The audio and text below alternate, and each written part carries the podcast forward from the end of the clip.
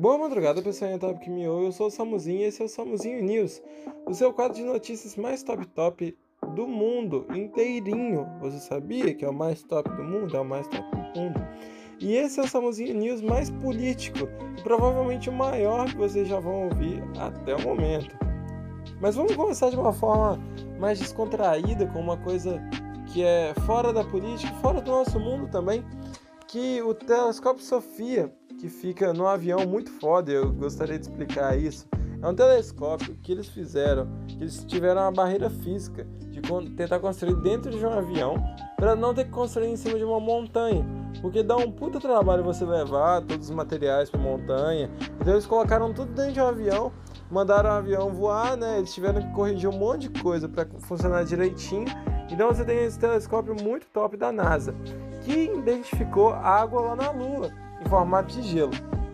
Vindo aqui para nossa terrinha quente, foi registrado pela primeira vez na área da Cenibra o Leopardus gutulus, o gato do mato pequeno, segundo menor gato silvestre da América do Sul, que está ameaçado de extinção em nível nacional e mundial. É um gatinho do tamanho de um gato doméstico que é muito bonitinho, parece um tigrezinho em miniatura. Tigre não, leopardo, desculpa polêmica tomou conta do Twitter e dos meios midiáticos essa semana. Um decreto de nosso presidente que privatizaria as unidades básicas de saúde, os famosos postinhos. O decreto acendeu a discussão sobre a privatização do Sistema Único de Saúde, que é o SUS, mesmo que não fosse isso que o decreto previa em primeira instância e que o ato seria inconstitucional. Após a repercussão negativa, como sempre, o Jair revogou o decreto a gente vê que o nosso presidente tem bastante medo da, da repercussão que as coisas se dão, então ele toma várias atitudes e depois volta atrás e fala: não, não, não tomei não. E fica meio assustadinho com essa questão de redes sociais e tal. Em uma parada não programada, Bolso Claro parou em uma cidade maranhense e tomou o famigerado refrigerante de cor rosa, que é tradicional do estado, o Guaraná Jesus. Logo um comentário de tiozão já esperado saiu de sua boca de tiozão. Agora eu virei boiola, igual a maranhense, é isso? Olha o Guaraná cor-de-rosa do Maranhão aí. Quem toma esse Guaraná vira maranhense. Nossa, eu tô com dificuldade pra falar isso, tá? Nossa, que trava a língua. Após cerca de um minuto, ele volta a falar do efeito do refrigerante boiolizar. Ele fala: Guaraná cor-de-rosa do Maranhão. Fudeu, fudeu. É boiolagem isso daqui. Tudo isso ocorreu num bar enquanto ele tirava fotos com seus apoiadores, todos colados e sem máscara, igual ao seu líder.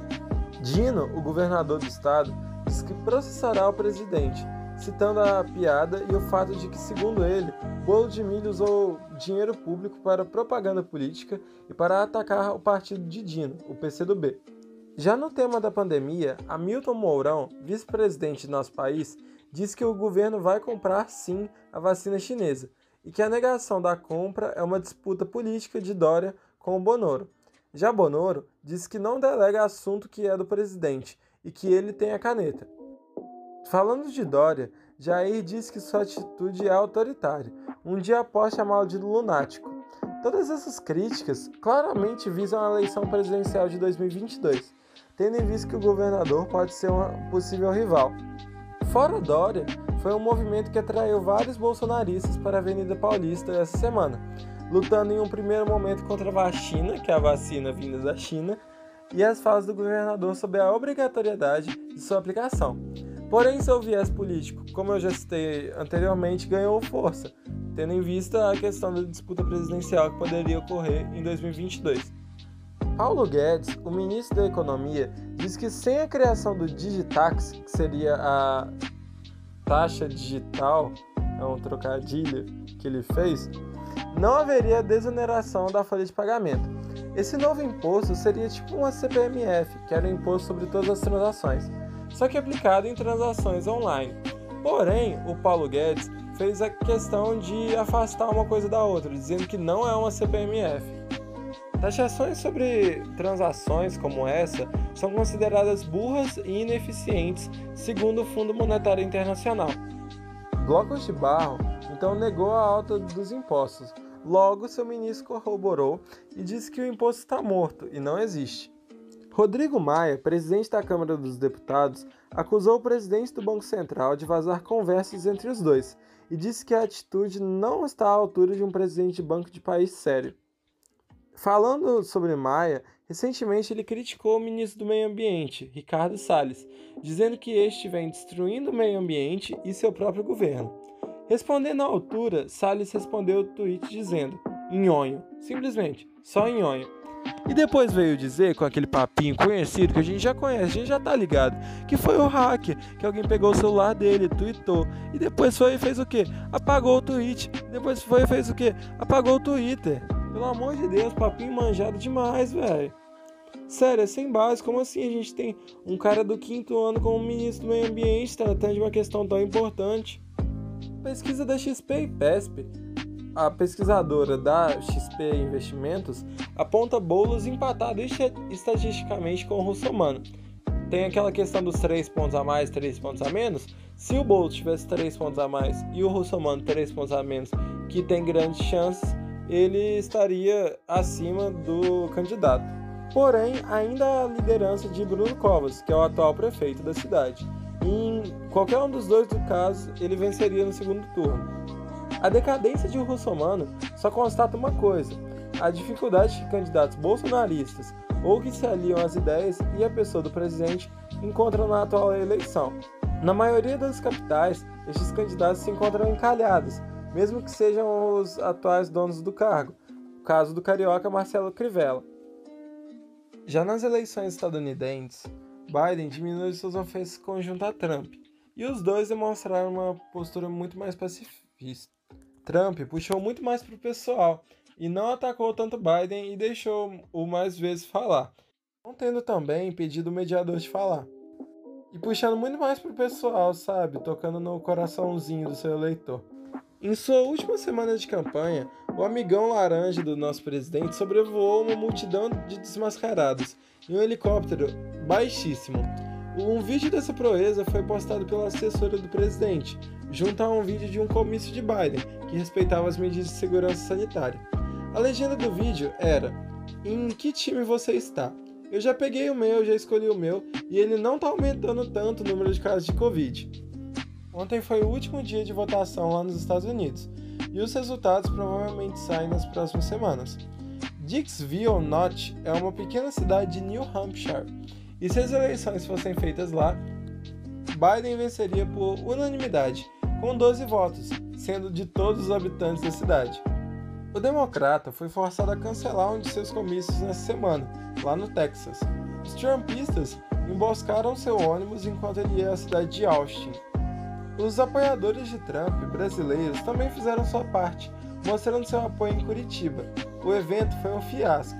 Seu objetivo era a luta anticomunista nas Américas. Jogando a teia e indo direto para o mundo esportivo, Anderson Spider Silva fez a sua última luta da sua carreira contra Uriel Hall. Vários famosos reagiram à sua derrota e seu adversário o abraçou e pediu desculpas.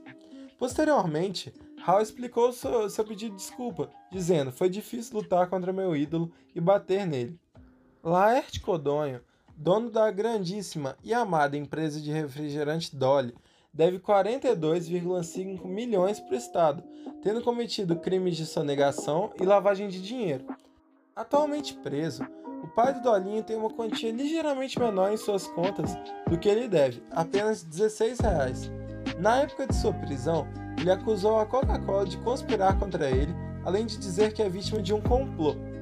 Falando de outro mascote icônico, no dia 1 de novembro, Tom Veiga, intérprete do grandíssimo Louro José, morreu de AVC, deixando seu papel junto à vida.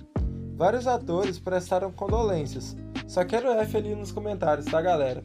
Ainda apenas na tristeza nesse zap, um gato de expressões permanentes tristes entristece moradores de um bairro chinês. A foto do gato vai estar tá aí na capinha do podcast e vocês vão poder ver como as suas expressões são realmente entristecedoras. Suas fotos viralizaram tanto lá na China quanto aqui no Brasil, e seu passado foi descoberto. Ele era vocalista de uma banda chinesa nos anos 90 que tocava o gênero emo. É, nem o gato foge da tristeza e da fase emo. Com isso, fechamos aí o nosso Samuzinho News político nessa semana de eleições estadunidenses. Vamos ver o que, que vai dar aí, o que, que vai rolar, né? Essas decisões vão decidir muitas coisas, tanto na relação internacional dos Estados Unidos com o Brasil, tanto até na questão da democracia nos Estados Unidos, que está meio abalada, porque o Trump não tem é, aceitado muito as regras do jogo. Espero que vocês tenham gostado, espero que vocês tenham se informado, que vocês saiam, saiam com um QI um pouco mais elevado. E voltem aí sempre que vocês quiserem ouvir o podcast mais top top de Paciri.